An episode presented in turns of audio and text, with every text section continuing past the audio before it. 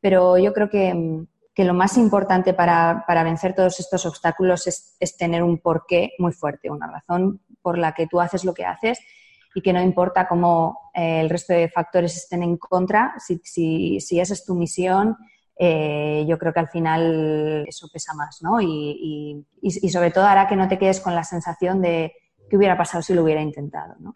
¿Tienes un negocio o estás pensando en emprender? ¿Te gustaría conocer de cerca las historias de increíbles emprendedoras que han pasado por donde estás tú ahora? ¿Estás lista para aprender de la mano de las mejores expertas y llevar tu proyecto al siguiente nivel? Si es así, entonces estás en el lugar correcto. Bienvenida al episodio 23 del podcast de Yo Emprendedora. Hoy tengo el placer de hablar con Tania da Santa, una mujer que ayuda a otros profesionales que quieren emprender o que quieren llevar su proyecto al siguiente nivel. Como nos cuenta a continuación, Tania eligió un camino profesional que no le llenaba y en 2014 decidió reencontrarse y cambiar su vida por completo. Y en este camino de autoconocimiento y autodescubrimiento, se dio cuenta que los 10 años de experiencia como doctora química no habían sido en balde, sino que le habían dado muchas tablas para la consecución del éxito de proyectos, lo cual podía aplicar a proyectos emprendedores. En 2015 dio un giro profesional radical y comenzó a ayudar a emprendedoras a crear proyectos con corazón desde la cabeza. En los próximos 23 minutos, Tania nos habla de su experiencia de reinvención personal y nos cuenta cuáles son los puntos en común que tienen los negocios con éxito, los principales obstáculos que tienen los emprendedores y la característica principal que define a un gran emprendedor. Y por último, quería pedirte que si te gusta el episodio, nos dejes una reseña en iTunes o en iVoox. Vale, y ahora sí, empezamos. Hola Tania, ¿qué tal? Bienvenida al podcast de Yo Emprendedora. Hola, muchas gracias Laura. Bueno, Tania, para los que no te conozcan, voy a hacer un breve, una breve carta de presentación, pero luego tú nos tienes que, que completar esa imagen, ¿vale? Vale, perfecto. Bueno, tú te dedicas a mentorizar a emprendedores en la puesta en marcha o redirección de sus proyectos y para eso utilizas tu propia metodología que se llama Emprende con corazón y con cabeza. Eso es, sí. Eso, eso o sea, como súper breve. en, dos frases he dicho quién eres, a qué te dedicas, pero ahora, así que sí, cuéntanos tú qué, qué haces, qué hacías antes de emprender y qué te motivó a dar este paso. Claro, mira, yo antes de emprender em, trabajaba en proyectos, pero muy diferentes. Trabajaba en proyectos de investigación en, química. Eh, yo soy doctora en química y durante 10 años estuve trabajando en un laboratorio con la bata puesta y las gafas y, bueno, pues en un mundo totalmente diferente a este, pero, pero fue un mundo que me dio muchas tablas en cuanto al desarrollo con éxito de proyectos, ¿no? Cuando eh, trabajas en investigación tienes que centrarte no solo en el corto plazo, sino en el largo plazo, porque hablamos de proyectos que pues igual eh, no tienen resultados hasta tres, cuatro años vista, ¿no? Entonces, eh, esto te ayuda a entrenar muchos músculos, el de la persistencia, entre, entre otros. Y, me di cuenta que al final era muy extrapolable a, proyectos creativos, a proyectos emprendedores, donde, bueno, pues es verdad que tener una buena idea solo no basta, sino que hay que saber ejecutarla, hay que saber que, que un proyecto que pones en marcha forma parte de ti y que si quieres que tenga un largo recorrido, pues tienes también que que aprender a manejar a la vez los tiempos cortos y largos y, cómo desarrollar estructuras para emprender, pues eso, no solo con corazón, ¿no? Desde una idea o desde un, eh, porqué que te entusiasma, sino también con estructura, con foco y, sabiendo hacia dónde vas, ¿no? Entonces, por eso creo que es tan importante el combinar el corazón y la cabeza. Para mí siempre, bueno, yo siempre he estado muy conectada con los proyectos creativos, eh, puse varios en marcha durante mis tiempos de la carrera y demás y siempre eh, he valorado mucho las, eh, las, bueno, pues las personas que, viven de su talento, entonces por eso creo tantísimo ¿no? en, en, ayudarles a sacar bueno, pues todo lo mejor que llevan. los procesos de mentoring son procesos, desde mi punto de vista, apasionantes porque cada persona es un mundo y hay tantísimo para aprender de ellas que, yo creo que es que la suerte de verdad es mía cuando, cuando, cuando trabajo con, proyectos emprendedores y, te das cuenta de que hay patrones, patrones en común, ¿no? Es verdad que cada uno tendrá su camino y su propia trayectoria, pero hay hay determinadas, eh, determinados puntos que todos tenemos que tener en cuenta a la hora de poner un proyecto en marcha, que si te los dicen y los trabajas, pues te evita muchos eh, mm, problemas o inconvenientes en el futuro y como yo digo, pues eh, al final se trata de poner los cimientos de una estructura sólida y no empezar por, el tejado ¿no? y empezar a, crear cosas que igual de cara hacia afuera tienen muy buena pinta, pero en cuanto te viene una, oleada, una marejada fuerte, eso esto se te cae porque no, tenía, no tenía raíces, ¿no? Claro. ¿Y eh, cuál dirías, bueno, nos podrías decir brevemente cuáles son estos puntos en común para poner en práctica un proyecto? Estos puntos en común, mira, yo creo que para empezar tienes que, tiene que haber un autoconocimiento, tiene que haber un trabajo introspectivo de analizar qué es lo que te gusta, cuál es tu talento, tu pasión, cuáles son tus fortalezas. Eh, tiene que estar eh, tiene que estar relacionado también con una necesidad de mercado, ¿no? Al final, si tú quieres hacer algo, pero que bueno, pues la gente no está dispuesta a pagar por ello, difícilmente será un negocio. O si es algo que te gusta y hay un, un mercado, pero a ti no se te da especialmente bien ni tampoco te gusta, o sea, perdón, si no te gusta, desde luego no lo sostendrás por muy bien que se te dé. Y si, si, te gusta pero no se te da bien, pues es, muy probable que contraten a otra persona, ¿no? En vez de a ti. Entonces se tienen que, alinear primero todos esos, elementos. Y, a partir de ahí tienes que ver también qué estilo de vida quieres llevar tú, ¿no? Eh, a la hora de tener una idea de decir, yo quiero dedicarme a esto, bueno, pues hay muchas maneras de ejecutarla, ¿no? Eh, tú quieres desarrollar una actividad eh, en un local físico, lo quieres hacer desde casa, lo vas a hacer en remoto, vas a tener producto, vas a tener servicios, vas a eh, enviar a domicilio, vas a vender en, determinados, aunque tú no tengas un, local, vas a vender en determinados sitios físicos. Bueno, pues hay muchísimas preguntas que uno se tiene que hacer y que tiene que ver con qué estilo de vida quiere llevar, ¿no? Pues igual hay mucha gente dispuesta a comprarte algo, pero, pero tú no quieres estar todo el día eh, bueno, pues teniendo stock o haciendo mm, una producción súper grande o al revés, de que te piden eventos presenciales y tú, tu energía o tu estilo de vida no está alineado con eso. Entonces, eh, yo siempre pongo el ejemplo de pues, no montes un bar si lo que quieres no es eh, una tienda física así de entrada,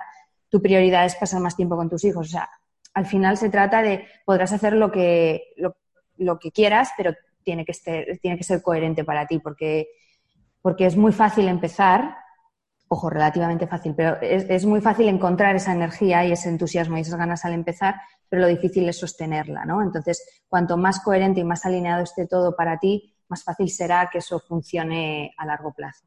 Claro, estos tres puntos que has comentado también me parecen clave. Eh, el autoconocimiento, esto lo comentan muchas emprendedoras además, que, mm, vamos, tienes que conocerte, tienes que tener primero un trabajo personal muy grande para saber eh, qué es lo que quieres hacer.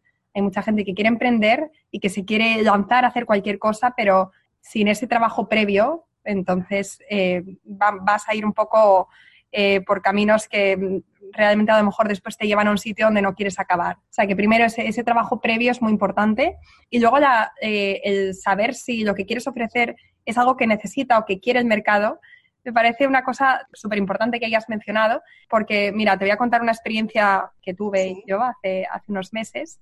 Eh, antes de que emprendedora hice un proyecto que era un, una, app donde queríamos ofrecer descuentos en cafeterías locales independientes, eh, muy chulos, muy, sabes, diferentes, únicos, especiales.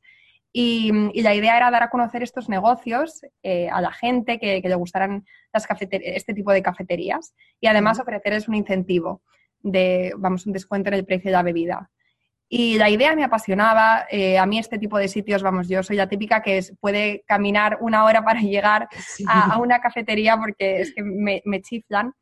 Pero, claro, después de invertir un montón de tiempo, de dinero y de, mm, bueno, y de esfuerzo y todo, y todo lo que conlleva el desarrollar un proyecto, me di cuenta, me costó, pero me di cuenta de que no era algo que, la gente necesitase y que la gente tenía que reeducar el mercado, que tú sabes lo difícil que es cambiar un poco la mentalidad del consumidor y pues, sobre todo cuando tienes tan poquitos recursos. Entonces yo, me, yo aprendí esta lección, pero a las malas, con palos. Así que por eso digo que me parece muy interesante que, que lo hayas comentado.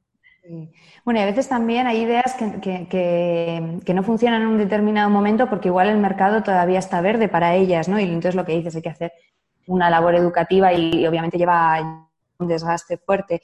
Pero bueno, yo creo que de todas las experiencias se aprenden. Estoy segurísima que para ti esa experiencia no fue en balde y, bueno, y todos eh, claro que pasa en Estados Unidos cuando alguien lleva eh, incluso varios, ¿no? Mm, varias experiencias que no funcionaron bien, eso se valora y se le da un valor tremendo porque se ve el aprendizaje que hay detrás, ¿no? Aquí no estamos acostumbrados a verlo, pero, pero desde luego tiene un valor importante porque porque es un aprendizaje que desde luego en, tus nuevos proyectos eh, te será muy, muy útil. Y no hay nada como lo que aprendemos en carnes. O sea, lo que nos dicen desde fuera no cala igual que lo que tú has vivido y experimentado.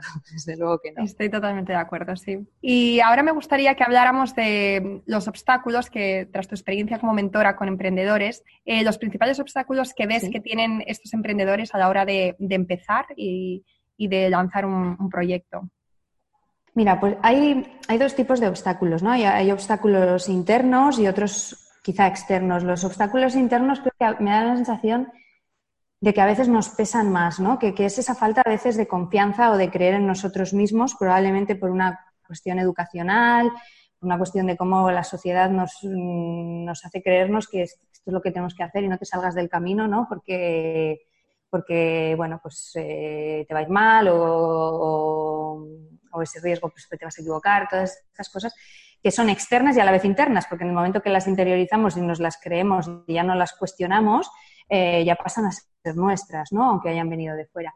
Em, por eso uno de los pilares más importantes es lo que hablábamos antes del autoconocimiento, que es un trabajo que no acaba nunca, que, necesitas hacerlo independientemente de en qué fase estés en tu proyecto, se te presentan nuevos retos y, desde luego mm, o sea, yo creo que las cosas que, los logros que se consiguen van eh, muy en paralelo a lo que tu mentalidad te permite conseguir, ¿no? Por eso creo que es, que es, un trabajo que nunca acaba y que, y, que de hecho emprender es un, en sí mismo es un proceso de desarrollo personal tremendo.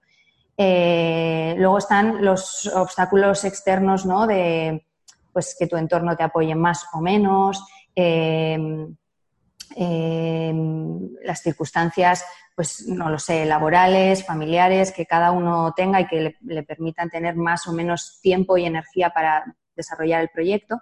Pero yo creo que, lo más importante para, vencer todos estos obstáculos es, tener un porqué muy fuerte, una razón por la que tú haces lo que haces y que no importa cómo eh, el resto de factores estén en contra, si, si, si esa es tu misión, eh, yo creo que al final, al final eso pesa más, ¿no? Y, sobre todo hará que no te quedes con la sensación de qué hubiera pasado si lo hubiera intentado, ¿no? Claro, claro. Y en tu caso, como emprendedora, ¿cuál dirías que fue justo este, este obstáculo que tú te has encontrado? Uf, eh, yo creo que o sea, yo creo que, que, mi mayor obstáculo y mi mayor logro es, lo mismo y soy yo misma, ¿no? O sea, al final, eh, mi mayor obstáculo era el... Pues eso, yo tomé un camino que no era el mío. Yo de pequeña yo quería ser escritora, hacer cosas creativas, tal. Digo, ¿cómo he acabado yo en química y en investigación? O sea, pero qué rotondas cogí, ¿no? ¿Cómo me, me pude perder tanto de mí misma? Llega un punto en el que cuando la frustración de tu día a día es más alta que el miedo al salto, eh, esto no se consigue de la noche a la mañana. Yo recuerdo que eh, fui tres veces al despacho de mi jefe, me di la vuelta por donde venía, hasta que un día ya dije, Tania, ya hoy, dile que, esto no es para ti y que, esto se acabó, ¿no? Pero pues eso, que por, o sea, cada uno necesita un, tiempo mm, y también dependerá de sus circunstancias para eh, pues para tomar determinadas decisiones. Esto no significa que porque quieras emprender tienes que dejar tu trabajo ya, que no lo recomiendo para nada, ¿no? sino que tienes que ir testeando y hay muchas cosas que se pueden hacer en paralelo. Yo, de hecho, hice muchas cosas en paralelo durante un año antes de, tener esta conversación con mi jefe para estar convencida de qué es lo que quería hacer, ¿no? Y que había un mercado, de, que había gente pues, a la que podía ayudar, de cómo podía hacerlo, pues esto lo estuve testeando eh, esos meses antes. Mm, y a la vez, dentro de que esas creencias, ¿no? De decir, porque yo venía también de un camino como muy serio, ¿no? era todo tan, no sé, pues el, ámbito universitario y tanto, tan serio y tan encorsetado y tan no te salgas de ahí que yo decía, madre mía, cuando la gente se entere de que ahora yo me dedico a esto otro, dirán, y está loca, que ha metido toda la todos esos años en un cajón para hacer el qué, ¿sabes? ¿no? Yo recuerdo de ir al médico seis, seis meses después de dejar el trabajo y que me preguntara como un, bueno, pues como algo así burocrático, bueno, ¿a qué te dedicas? Y yo decir todavía mi profesión anterior, porque era como, yo no sé, ¿cómo le voy a explicar yo a este hombre ahora lo que hago, no? O sea, em, creo que uno de los mayores obstáculos siempre es uno mismo y a la vez el, el, mayor potencial sigue siendo uno mismo, ¿no? O sea, no tenemos límites, podemos ser lo que queramos si creemos en nosotros, si nos rodeamos bien y si nos damos el tiempo y el compromiso para hacerlo. Exacto. Sí, o sea que básicamente el emprendimiento es un proceso de autoconocimiento y de desarrollo personal brutal.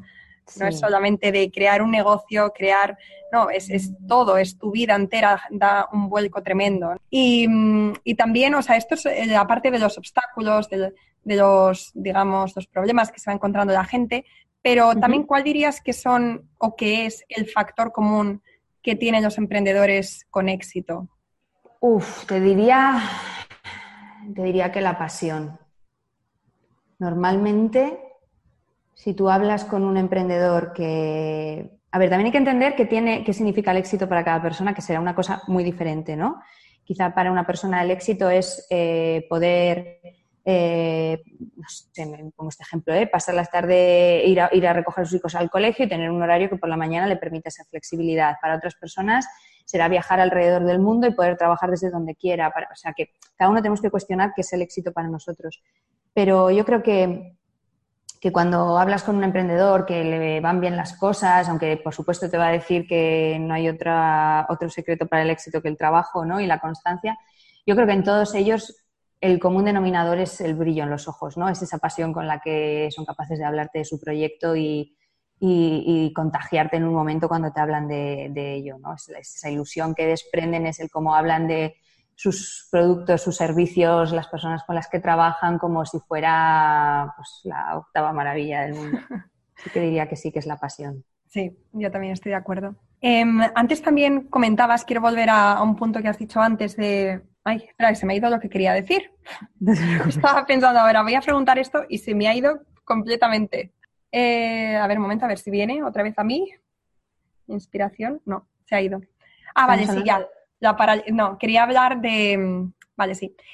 Los, los emprendedores, cuando muchas veces al empezar, cuando se dan cuenta de todo el trabajo que tienen por delante y de lo difícil o el cambio tan, tan brutal que va a suponer en su vida, entonces, muchas veces mm, se, quedan, se quedan paralizados y, no pasan a la acción justamente por esto, por analizar demasiado las cosas, se quedan donde están. Entonces, ¿qué le dirías a estos emprendedores que se encuentran ahora mismo en ese momento de, análisis y parálisis?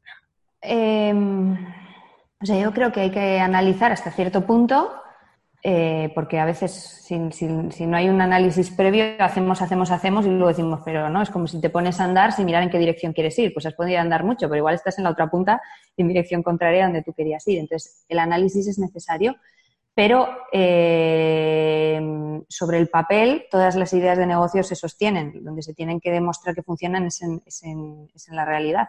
Entonces, en paralelo a ese análisis, tú tienes que sacar conclusiones reales. Y como antes se comprueba, es saliendo ahí fuera y, viendo si hay gente que estaría dispuesta a trabajar contigo, aunque al principio fuera gratis. Es como testeando esas ideas en la realidad ¿no? y explicando tu proyecto a la gente y viendo si entiende esa explicación que le estás dando. Si no la entiende, pues revísate, porque igual te estás enrevesando o, que, o, o, dile, ¿qué te has quedado de esto que te he explicado? ¿Qué es lo que te llama la atención? Y a partir de lo que la gente te, diga, pues verás tú qué es lo que está resonando más con ellos, ¿no? Yo, yo creo que en paralelo tiene que haber o sea, para hacer un buen análisis necesitas, y esto me viene de la investigación, necesitas datos reales. Y para tener datos reales tienes que salir allá afuera. Y no te tiene que importar ni el si tu proyecto está lo suficientemente avanzado. O sea, no esperes a que todo esté perfecto para enseñarlo. Entonces estás yendo tarde. No esperes a tener un, no sé, una cuenta de Instagram perfecta para publicar tu, primer, tu primera publicación. No esperes a tener el logo perfecto. No, es que, es que se puede hacer todo ya. Hoy la persona que esté escuchando está al otro lado, que piense qué puedo hacer hoy, que me dé información real sobre sobre si hay un, mercado para mí, sobre cómo pueden acoger mis ideas, ¿no? La gente a mi alrededor. Y es como, coge a alguien que tenga el perfil de tu cliente, háblale de tu proyecto y a ver qué te dice. A ver, si a ver si consigues entusiasmarla, a ver si te dice, uy, pues eso me encantaría a mí, o mira, yo no, pero resulta que mi compañera de trabajo tal. O sea, esto es lo que es, lo que es ¿no? No esperar a que todo esté lo suficientemente bien, porque eso no va a estar nunca, nunca va a estar lo suficientemente bien. De hecho, incluso cuando lanzamos la primera versión de nuestra web o lo que sea, por poner un ejemplo, cuando sale tú ya la has visto tantas veces que ya hay cosas que quieres hasta cambiar porque ya estás como en otra fase, tu cabeza siempre más adelantada, ¿no? Entonces, nunca va, nunca va a estar todo lo suficientemente bien ni, va, ni, ni tiene que estar, porque si no, qué aburrido sería. Así que diría que empiecen y que pierdan el miedo, que, no pasa nada, que en realidad a nadie le importa, o sea, que no importa mucho si no importa mucho. O sea, ahora que pues, si, tienen un proyecto que están empezando y sienten que está verde, si ya la gente van a pensar que están locos igual, pues da igual. Una pregunta más, que les hagas una pregunta menos, no, no pasa nada. Tú tienes que confiar en ti, en cómo has hecho las cosas, si eres una persona con criterio y que has llegado hasta la edad que has llegado haciendo las cosas bien, a tu manera, pero bien, y estás orgullosa, en este momento que vas a hacer otro salto, también te va a ir bien, porque es tu manera de ser y porque ha ido bien hasta ahora, irá bien también, pase lo que pase. Entonces confía en ti, aunque ahora no veas cómo es ese camino que hay hacia adelante. Confía en que va a parecer igual que has recorrido todo el camino que llevas detrás.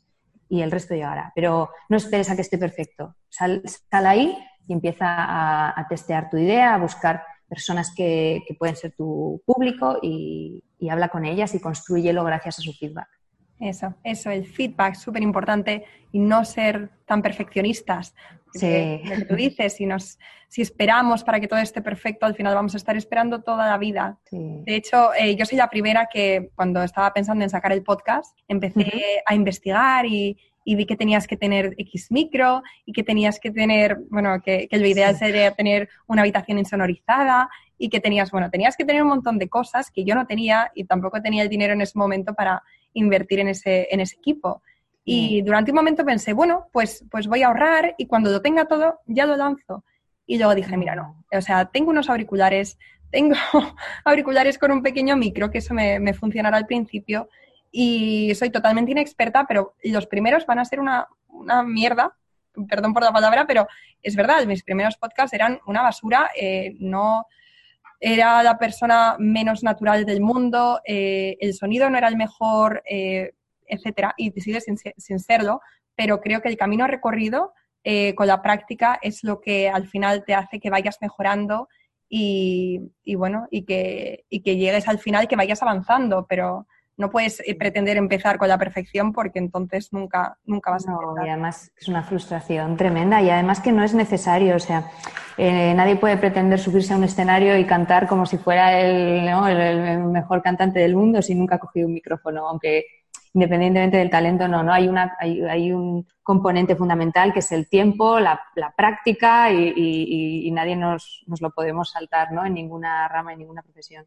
Claro, además a la gente le gusta lo natural, le gusta ver a la gente real y sus experiencias y su progreso. Y lo importante no es la forma, ¿no? sino el contenido. Estoy segura que tu podcast desde el primer momento aportó valor y el resto ya es secundario. bueno, pues ahora vamos a hacer una sección de preguntas cortas, eh, donde ya sabes, tienes que contestar de la manera más breve posible. ¿Vale? Vale. Vale, pues vamos allá. Eh, ¿Tienes algún truco, hábito o rutina que te ayude a mantener un equilibrio entre tu vida profesional y personal? Sí, eh, no miro el, correo desde el móvil. Eh, se acabaron cuando cierro el ordenador, ya no miro el correo el resto del día. O sea, cuando terminas de trabajar, ya el móvil con el correo, ya no lo miras. El correo nunca lo abro, no.